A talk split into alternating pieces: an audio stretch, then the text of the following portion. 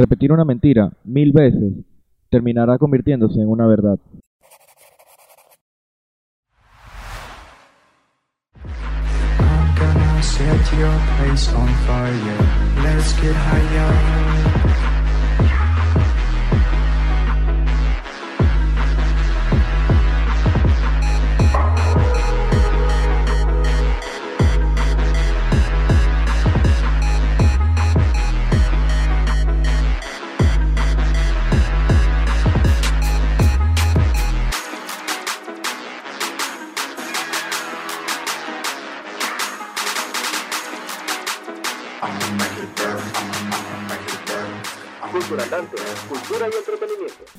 Hoy es 7 de diciembre y un día como hoy, en 1972, desde Caño Cañaveral, Florida, la NASA estadounidense lanza la nave Apolo 17, la última misión del programa lunar Apolo.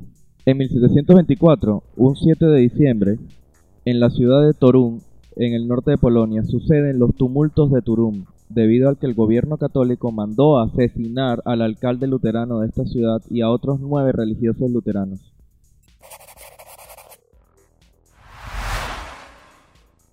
John Adams fue un estatista estadounidense y padre fundador de la República de los Estados Unidos, el primer vicepresidente y el segundo presidente de los Estados Unidos. Pero, si te digo que él no creía en la democracia, ¿me crees? Una de las frases más célebres de John Adams dice, la democracia degenera en anarquía. Esto lo que y, y te invito a que en este momento, si quieres, hagas una pausa y revises en la, en la constitución de los Estados Unidos y en la constitución francesa, que son las dos primeras constituciones de las que creemos se habla de democracia, y busques la palabra democracia. ¿Por qué no la vas a conseguir? Porque no existen dentro de las cartas constitutivas. De, eh, lo que sí vas a conseguir es la palabra que los gobiernos que están naciendo en este momento, el gobierno francés y el gobierno de los Estados Unidos de Norteamérica, se determinan ellos mismos como gobiernos, como sistemas de gobierno representativos. Yo soy Manuel, bienvenidos a Con lo poco que sé y de esto va a ir el programa del día de hoy. Vamos a hablar de las diferencias entre democracia y gobiernos represen- representativos y básicamente en qué sistema de gobierno estamos viviendo actualmente. Porque si ahora te digo que la democracia no existe y no ha existido desde los últimos 200 años, ¿me creerías?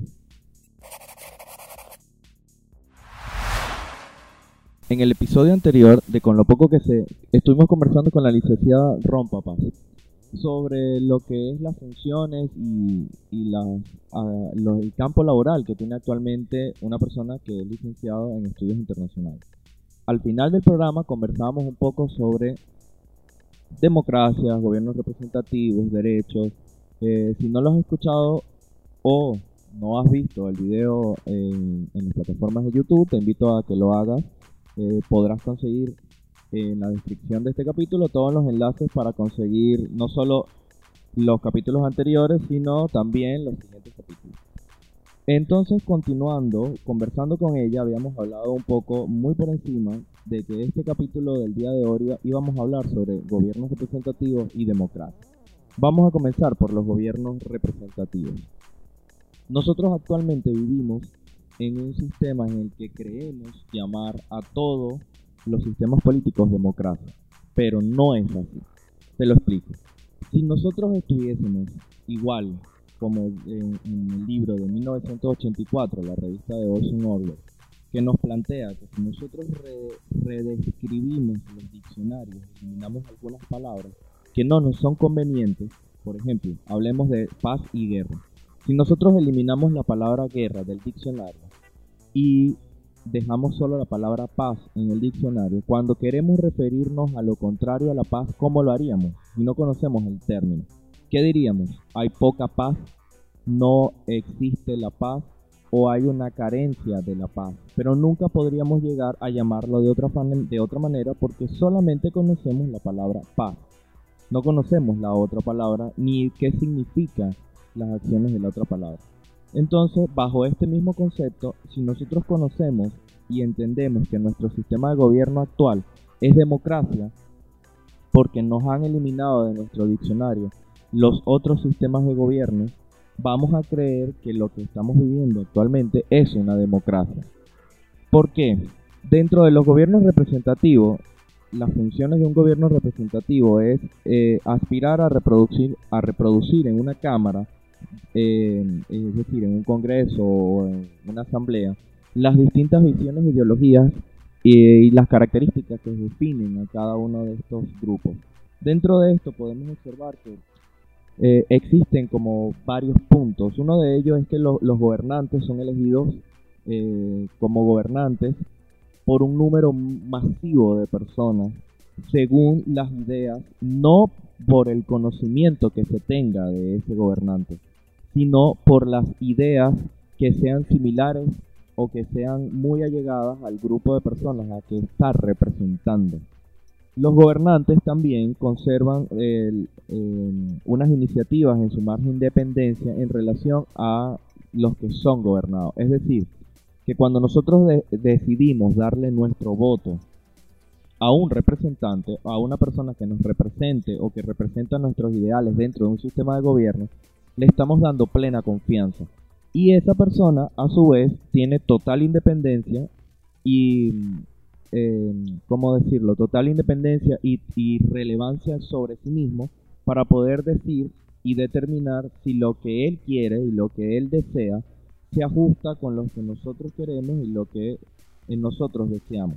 Por otra parte, una opinión sobre los temas políticos eh, que se expresa fuera del control de los gobernantes, que es decir, que es la libre expresión que es expresada por todos los que se consideran como ciudadanos, no siempre es escuchada y no siempre es respetada. De hecho, evidentemente podemos eh, mirar a nuestro alrededor como muchas personas son calladas o como muchas voces no son tomadas en cuenta por tratar de expresar algo que por derecho eh, tendríamos. Pero sin embargo, dentro de los gobiernos representativos se omite parte de esto para evitar que la expresión pública y la libertad de expresión se manifieste en su totalidad, porque se entiende que en el punto anterior un representante asume el poder de un grupo mayoritario de personas. Por lo tanto, este grupo mayoritario de personas no tendría que expresarse, porque él se expresaría por ellos ante los sistemas gubernamentales.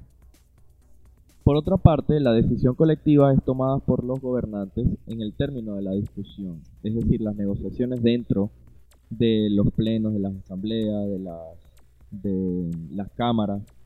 ¿Qué significa esto? Significa que cuando nosotros tomamos una elección y, de, y le damos nuestra confianza a una persona, esta persona toma una decisión por todos nosotros, sin darnos eh, importancia ni relevancia ni tomar en cuenta las necesidades propias de cada una de las personas que confiaron en esa persona o que confiaron en ese representante. Dentro de esto, una de las cosas particulares es que nosotros, como sistemas de gobierno, hemos buscado la manera de incluir el término democracia sin eh, eliminar del diccionario el resto de las palabras.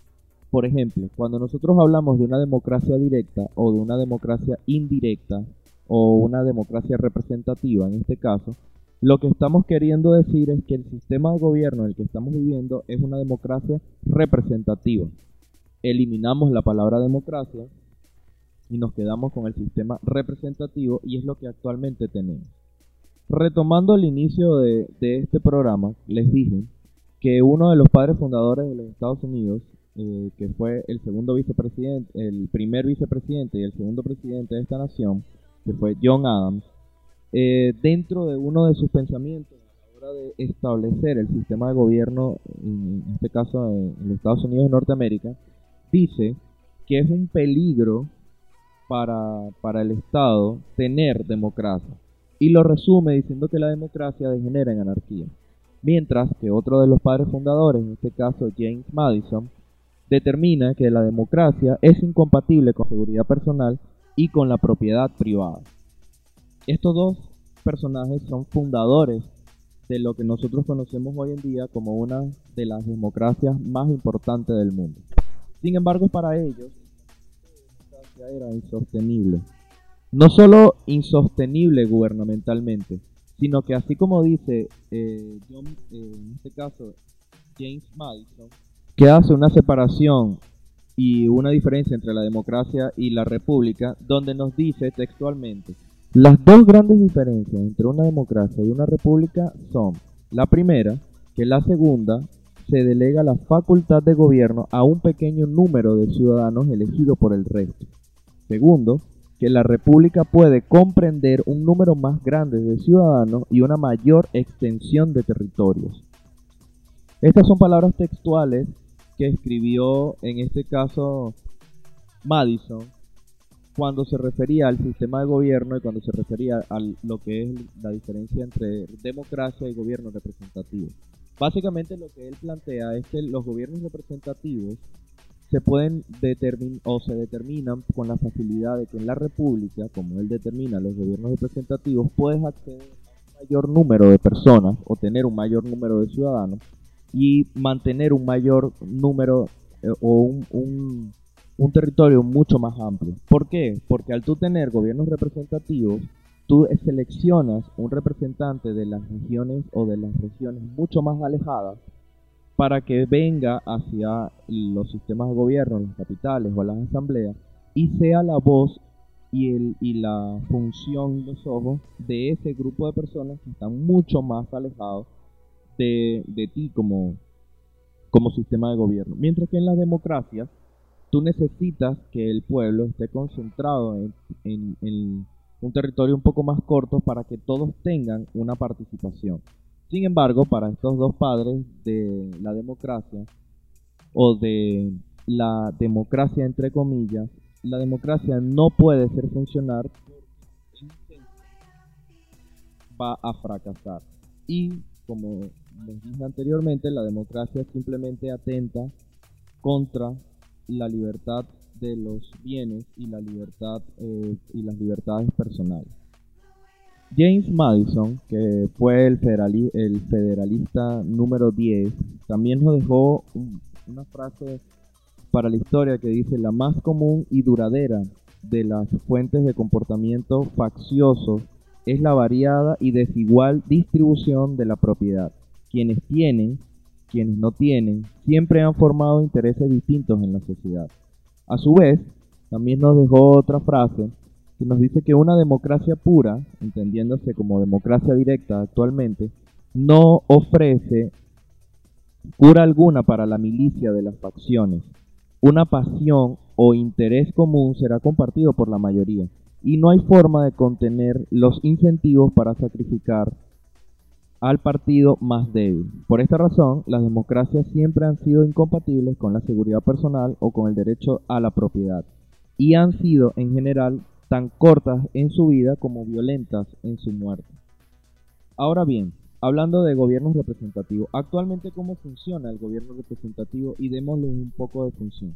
Imaginemos una pirámide en el que en la cúspide se encuentra el sistema de gobierno, el presidente, los representantes, los diputados, los alcaldes y las variaciones. Y en la parte de abajo de la pirámide se encuentra el pueblo. El sufragio universal le dio la posibilidad a todas las personas que viven dentro de un país determinado como una república democrática, entre comillas, a, la posibilidad de votar.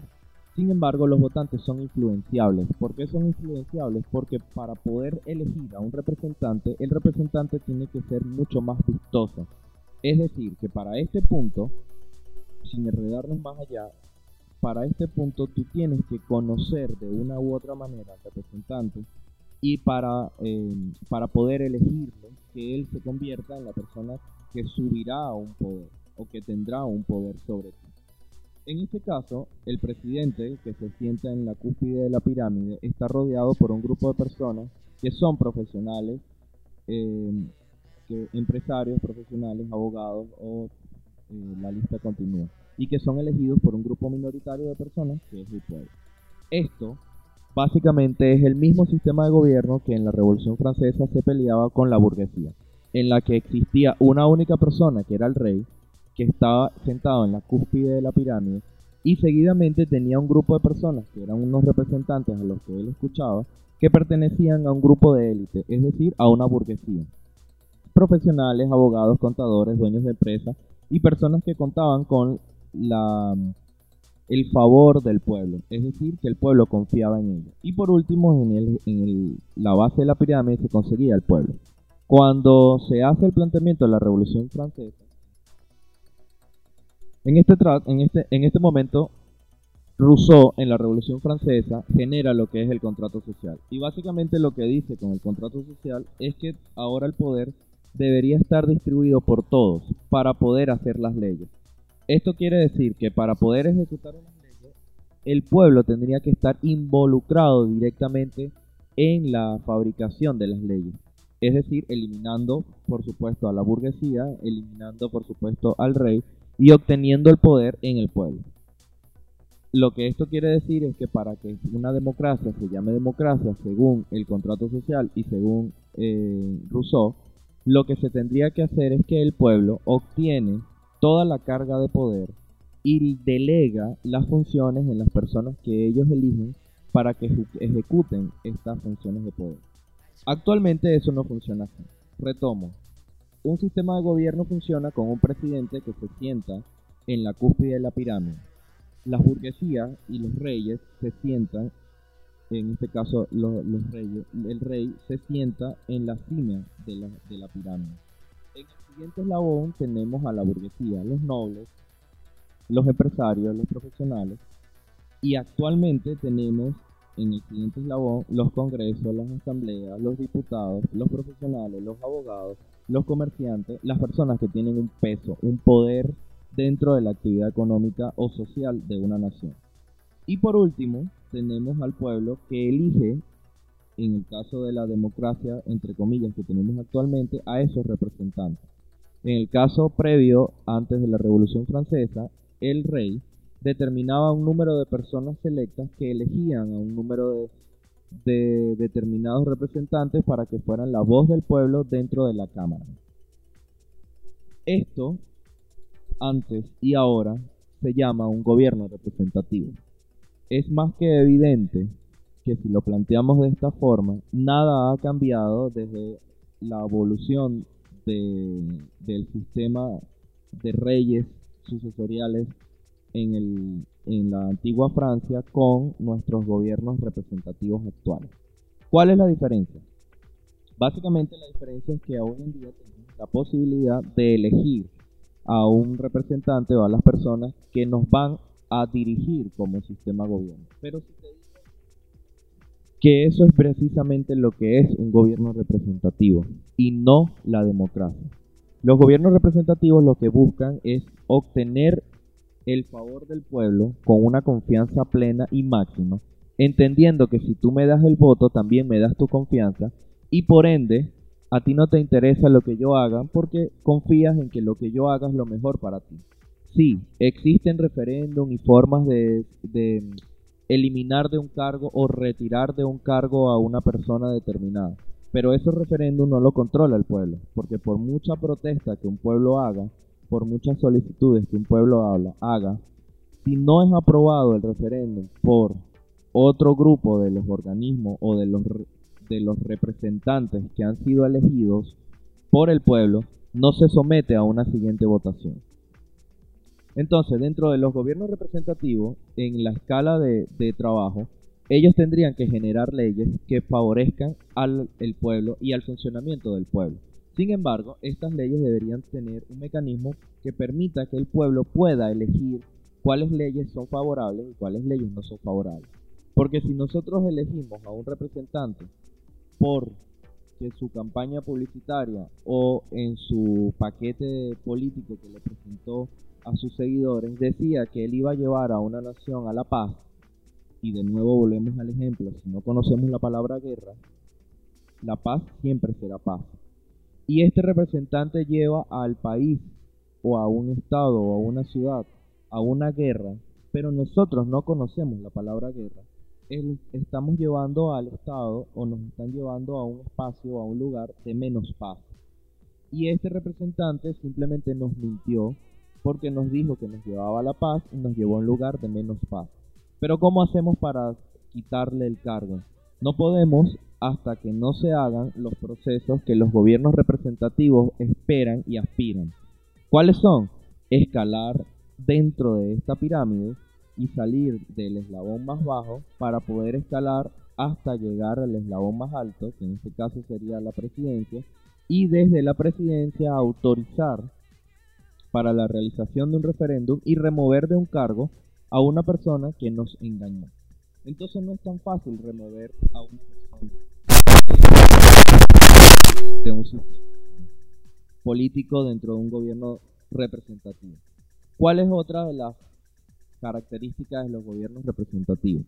¿Qué sucede cuando dentro de un gobierno representativo se estiman o se crean leyes? Estas leyes no tienen aprobación por el pueblo. ¿Por qué? Porque de nuevo, al darle la confianza a los representantes, los representantes determinan qué es favorable y qué no es favorable. Así que ejecutan las leyes y crean las leyes según lo que ellos crean, conveniente o no conveniente, según los acuerdos que tengan o no tengan con otros eh, representantes, con otras ciudades, incluso con otros países. Por eso, los sistemas representativos no son inclusivos, sino que más bien son exclusivos. Y actualmente estamos viviendo en un mundo en el que ninguno de nosotros como ciudadanos, aun cuando creemos tener el poder por vivir en democracia, no tenemos poder de decisión, no tenemos poder de palabra, incluso hasta hemos perdido nuestros poderes para el libre tránsito, para la libertad de expresión y para la libertad de información. Sí, es cierto, dirán, en este momento tú estás hablando y diciendo exactamente lo que quieres. Sí, es posible. Pero ¿cuánto de lo que estoy diciendo puede ser escuchado a nivel de masa?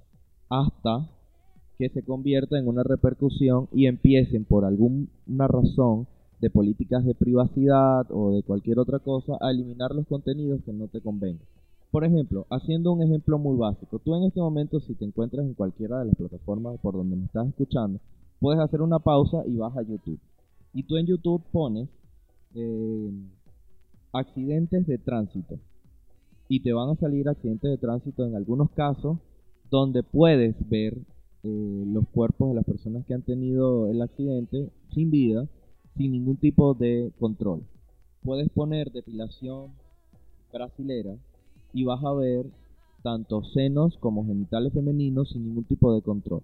Pero sin embargo, si buscas a personas que estén hablando de temas delicados como problemas raciales, como eh, problemas políticos en contra de, algún estado específico, sí vas a ver que esas personas han sido suspendidos sus materiales, que sus videos han sido prohibidos en algunas naciones, que no se permite este, decir eh, o mostrar algunas palabras específicas, pero entonces sí nos permiten hablar y mostrar accidentes, muertes, tragedias y pornografía dentro de una plataforma, por ejemplo como YouTube, pero no te puedes quejar de YouTube y no puedes hablar en contra de algunos sistemas de gobierno que tengan mucho más poder e influencia.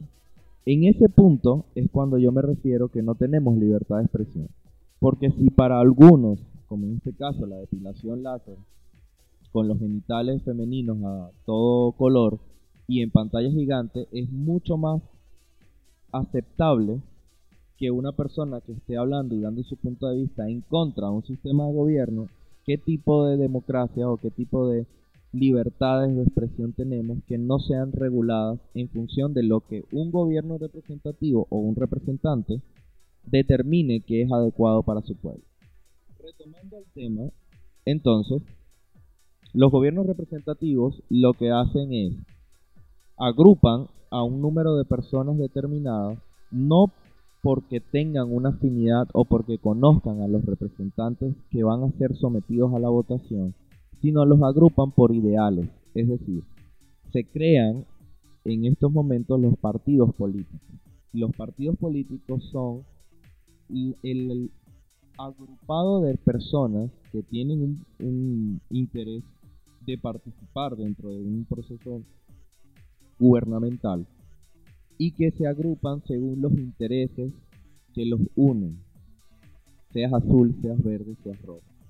Si hay un partido político tiene una inclinación y un interés de atender a las personas que son vegetarianas, todas las personas que son vegetarianos por el vínculo que tienen de la afinidad van a votar por ellos mientras que se agrupa un grupo, se agrupa otro partido político en el que su base fundamental es los productos cárnicos.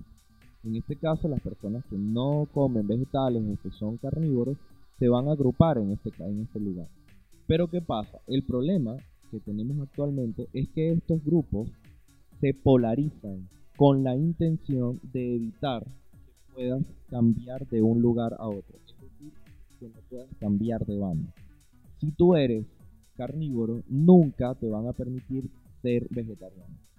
Se hace todo lo posible para evitar que eso pase. Es decir, se hace todo para que tú nunca puedas cambiar de banda.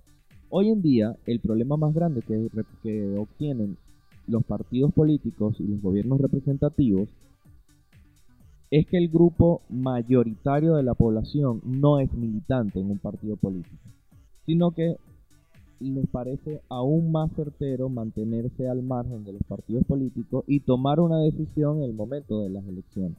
Por esto, los partidos políticos invierten muchísimo más tiempo, esfuerzo y dinero en que los que no son partidarios de ninguno los vean, los noten y por eso van cambiando a lo largo del proceso electoral sus intenciones y sus intereses para amoldarse a eh, este grupo no militante. ¿Qué quiere decir esto? En el caso de las elecciones, no importa en qué país me estés escuchando o dónde vivas, en las elecciones tú has podido ver que dentro del plan de trabajo de un grupo o de un partido político, dentro de, una carrera electoral, vas a ver cambios y variaciones. ¿Por qué? Se cambian los discursos, se cambian las ofertas, se cambian las promesas, porque se va evaluando al público que no es militante para obtener adeptos y poder ganar las elecciones. Y esto es muy importante. ¿Por, ¿por qué se dice eh, dentro de este, de este proceso cargos de poder o porque dentro de este proceso de selección se llama adeptos. Fácil.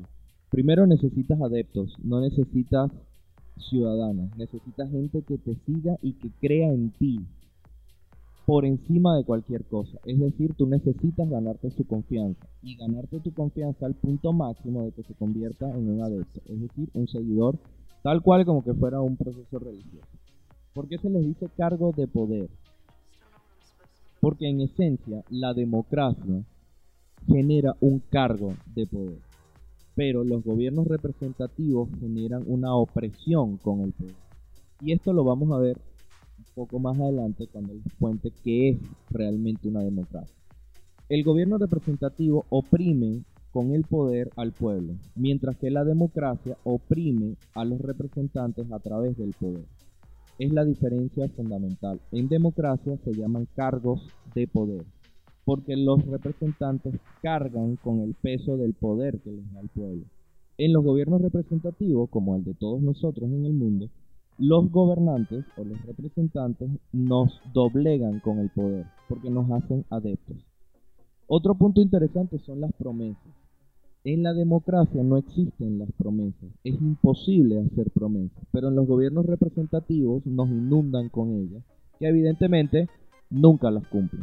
¿Por qué no las cumplen? Porque con la facultad de un gobernante y de un representante de hacer leyes, de cambiar leyes y de amoldar leyes, él determina y su grupo determina cuáles son las cosas que se van a realizar o cuáles no.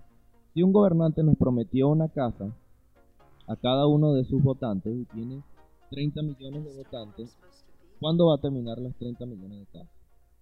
Más allá de eso, él puede simplemente sacar una ley porque tiene el poder para hacerlo y someterla a sus otros representantes dentro de la asamblea y someter y aprobar una ley que diga que el pueblo no puede exigir las casas que se les fueron prometidas porque no se va a poder cumplir con la fabricación de 30 casas en 5 años. Por eso, él tiene que ser reelecto 5 años más para culminar ese proyecto.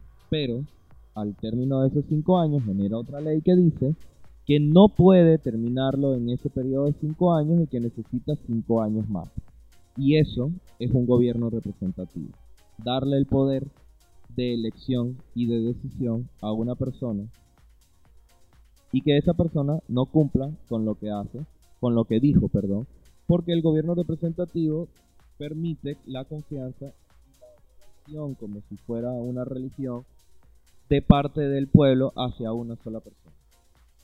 Ahora, dentro de la democracia, ¿qué es la democracia? Porque ciertamente hemos conversado ya sobre lo que es el gobierno representativo, pero ¿qué, es la democracia como tal? Todos sabemos que la democracia es el gobierno del pueblo, por el pueblo, para el pueblo. Entonces, la democracia como concepto eh, es el sistema político que define a la soberanía del pueblo y el derecho del pueblo a elegir y controlar a sus gobernantes. Aristóteles, como pensador y padre de, la democracia, decía que la democracia es el poder del pobre sobre el rico. Es decir, el poder de la persona común y del ciudadano común sobre aquellos que iban a ejercer eh, la política. La democracia, como nosotros la gente la entendemos y que básicamente todos creemos que vivimos en ella, entendemos por democracia el poder del pueblo, por el pueblo y para el pueblo. Pero ¿qué significa esto realmente? Nosotros hoy en día como pueblo tenemos el poder y ejercemos lo que significa la democracia, el poder del pueblo, por el pueblo y para el pueblo. La democracia en, en conceptos se, se, se define como un sistema político que define la soberanía de un pueblo y el derecho de este pueblo a elegir y controlar a sus gobernantes. Actualmente nosotros vivimos en democracia, pero ¿controlamos a nuestros gobernantes? Actualmente nosotros vivimos en democracia, pero tenemos injerencia sobre la soberanía y sobre el total de nuestro pueblo. La democracia, según Aristóteles, que es el padre, es el gobierno del pobre sobre el rico. En esencia, como lo entendemos hoy en día, es el gobierno de la mayoría sobre la minoría. Que en este caso, la minoría me refiero a los gobernantes o a los políticos. Pero Aristóteles, a diferencia de lo que nosotros entendemos como democracia hoy en día, que les explicaba que es un sistema piramidal, donde en la parte superior de la pirámide se sienta el presidente y en la parte inferior está el pueblo, Aristóteles plantea, o la democracia en Atenas se plantea desde una perspectiva diferente. Volteemos la pirámide y la pirámide en la, culpe, en la cúspide de la pirámide está el pueblo. En el siguiente nivel debajo del pueblo está la asamblea, a donde el pueblo tiene derecho a asistir y a autorrepresentarse él mismo, sin la necesidad de un representante. Y en la parte baja de la pirámide tendríamos a las personas electas como Y a estos se les determina, como les dije hace un momento, cargos de poder. Porque en esencia reciben un cargo, una fuerza, un peso del poder que le está otorgando el pueblo. Entonces la democracia como concepto y como entendimiento real es el poder que autoejerce el ciudadano común como pueblo para determinar sus leyes, sus funciones, sus actividades, su soberanía, sus expresiones, su educación, todo lo que sea perteneciente y concerniente a él mismo como persona. Y para esa ejecución se determinan o se buscan un número determinado de personas reducidos que velen y que vigilen que la decisión que tomó el pueblo y la mayoría se ejecute.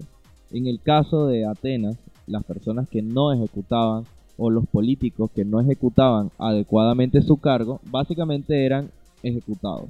Es decir, podían incluso llegar a ser asesinados, o presos o asesinados. Los políticos tampoco tenían grandes salarios, de hecho eran quienes menos ganaban dentro de los sistemas, eh, dentro de la función económica de un, del Estado ateniense o de la ciudad eh, Estado de Atenas con alrededor de 300.000 habitantes. ¿Por qué?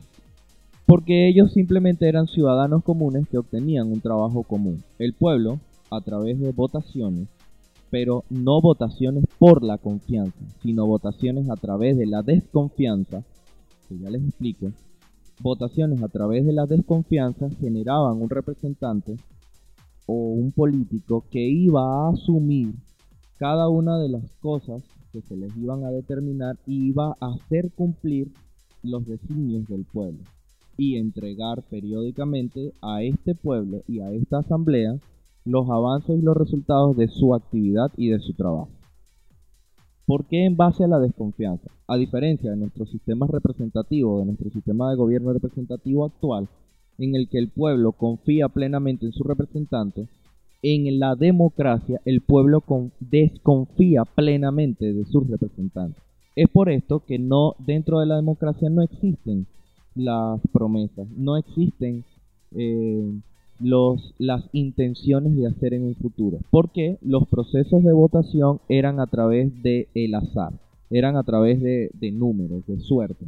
Esto hay un, no entraré mucho en detalle, pero existía una máquina en la que simplemente se postulaban el número de personas y el número de personas era postulado, se introducía dentro de una especie de abaco bastante avanzado para la época y se seleccionaba al azar un número y ese número determinaba quién era el ganador. Hagamos la analogía con un dado. Tenemos seis representantes que se han postulado para esto y solamente vamos a elegir a tres. Lanzamos los dados y sale el número uno. ¿De qué le sirvió al número dos haber hecho promesas que no va a cumplir porque la, eh, la suerte, el azar o el pueblo no, fue, no lo eligió? Es decir, que no valían las promesas. En una democracia no valen las promesas. En una democracia no valen los proyectos. En una democracia lo único que vale es accionar y actuar en función de los designios Pero ahí es donde entramos. Si esto fuera así, ¿por qué nosotros actualmente no vivimos en democracia? Según los padres del sistema político naciente de los Estados Unidos, es decir, de la nueva república de los Estados Unidos y Norteamérica, la democracia degeneraba en anarquía. Y ellos evaluaban que esto sucedía, al igual que, como dijo Madison, que la democracia era enemigo de las libertades personales y de la propiedad privada. Porque al tú darle poder al pueblo y que el pueblo sea que ejerza, según ellos, el pueblo podría autoejercerse sobre él mismo y decidir qué es bueno para él y qué es malo para él. Es decir, tener autoconciencia. Esta autoconciencia te permitía a ti decir que si tú querías más tierra la podías obtener, si querías más trabajo lo podías tener, si querías más dinero lo podías obtener y por supuesto iba en contra de todos los deseos de las personas que más tenían. Porque mientras más tienes, más quieres y menos quieres que otras personas progresen. Y para ese progreso se hace la separación en el que aquellos que no tienen trabajan y aquellos que tienen buscan trabajadores. Así que desde un inicio, dentro de las cartas eh, constituyentes o de las constituciones que nos establecen que las primeras naciones democráticas son tales y cuales, ya se hablaba que la democracia no podía ser el sistema de gobierno porque atentaba y era un peligro contra los intereses económicos de un pequeño grupo que se determina como burguesía. Sin embargo, este pequeño grupo que se determina como burguesía peleaba contra los sistemas burgueses, contra los reyes, porque se decía que los reyes ejercían el poder con una única autoridad y sin el tomar en cuenta la intención de las personas, de su pueblo. Pero en este caso, los gobiernos representativos que escogen un presidente toman las acciones y las decisiones del pueblo sin tomar en cuenta lo que decide su pueblo. ¿Cuál es la única eh, mezcla entre el gobierno representativo y la democracia? Las elecciones. Las elecciones se tomaron de la democracia, se le asignaron a los gobiernos representativos o, en efecto, las, elecciones y el sufragio se le extrajo a la democracia y se introdujo dentro de los sistemas de reyes y se les dio el nombre de gobierno representativo. Se eliminó aquello de que los reyes sean hereditarios, que la sucesión sea por sangre, y se hace el proceso de que la sucesión es a través de los votos, de los votos del pueblo. Una fachada, una máscara para, volvemos al inicio, eliminar del diccionario la palabra guerra y quedarnos solo con la palabra paz. Ya para concluir eh, este programa, las diferencias entre gobiernos representativos y la democracia es según cómo la llamamos. ¿Por qué? Porque actualmente no vivimos en ninguna democracia, no existe ningún país en el mundo en el que sea realmente demócrata o que exista una democracia. Todos son gobiernos representativos y a todos nos llevan a creer que vivimos en una democracia eliminando de nuestros sistemas las palabras como representativo para que nosotros no entendamos de qué se trata. Si en un diccionario no tenemos la palabra guerra, sino ausencia de paz, ¿qué entenderíamos nosotros como la guerra? ¿Qué entenderíamos como la paz? Esto es un poco para, para entender y reflexionar. Es muy poco lo que podamos hacer, es mucho lo que podemos hacer. Al final depende de qué tanto querramos hacer las cosas, qué tanto como sociedad queremos avanzar, qué tanto como grupos de personas queremos avanzar y qué tanto queremos despertar a la hora de ver o de no ver. Porque en este momento nosotros estamos viviendo como una relación de maltrato, una relación de sadomasoquismo. No me gusta que me maltrates y me quejo, pero siempre busco la forma y la manera de que ese maltrato venga a mí, porque es la única forma en la que yo me siento bien y en la que puedo seguir viviendo. Nosotros vivimos actualmente en sistemas de gobierno que hacen eso con nosotros. Nosotros nos quejamos, nos dan un placebo y seguimos quejándonos, pero no hacemos nada en contra. Por ahora y hasta este momento, luego de unos extendidos 46 minutos de conversación eh, con ustedes, ha sido un placer para mí estar de nuevo el día de hoy con ustedes. Eh, no sin antes decirle que sería un placer para mí, por supuesto, eh, no solo que hayas llegado a este punto y que me estés escuchando, sino que me puedas seguir en cualquiera de mis plataformas, como Instagram, como Facebook, como Twitter, como Pinterest, donde estoy poniendo continuas imágenes, estoy poniendo información, y que me sigas en el resto de las plataformas por donde sale este podcast, como Google Podcast, Apple Podcast, eh, Radio Podcast, eh, Radio Capital, este, Spotify y próximamente también a través de SoundCloud. Eh, ha sido un gusto estar con ustedes, haber platicado o conversado un poco sobre las diferencias entre democracia y gobierno representativo. De nuevo te, reitero que sería un honor que pongas eh, algún tipo de comentario, si te parece bien, si no te parece bien, si estás de acuerdo con el contenido, si te gusta el contenido, si no te gusta el contenido también es libre de hacerlo. Eh, de todas las críticas que lo quieras hacer. Y por supuesto, si quieres entablar una discusión sobre lo que estamos hablando, todas las plataformas y las cajas de comentarios están abiertas y a disposición e iremos conversando por ahí. Yo soy Manuel, muchísimas gracias por estar aquí en Con lo poco que sé y nos escuchamos en el siguiente episodio. Y recuerda, formamos el futuro cuando entendemos el pasado.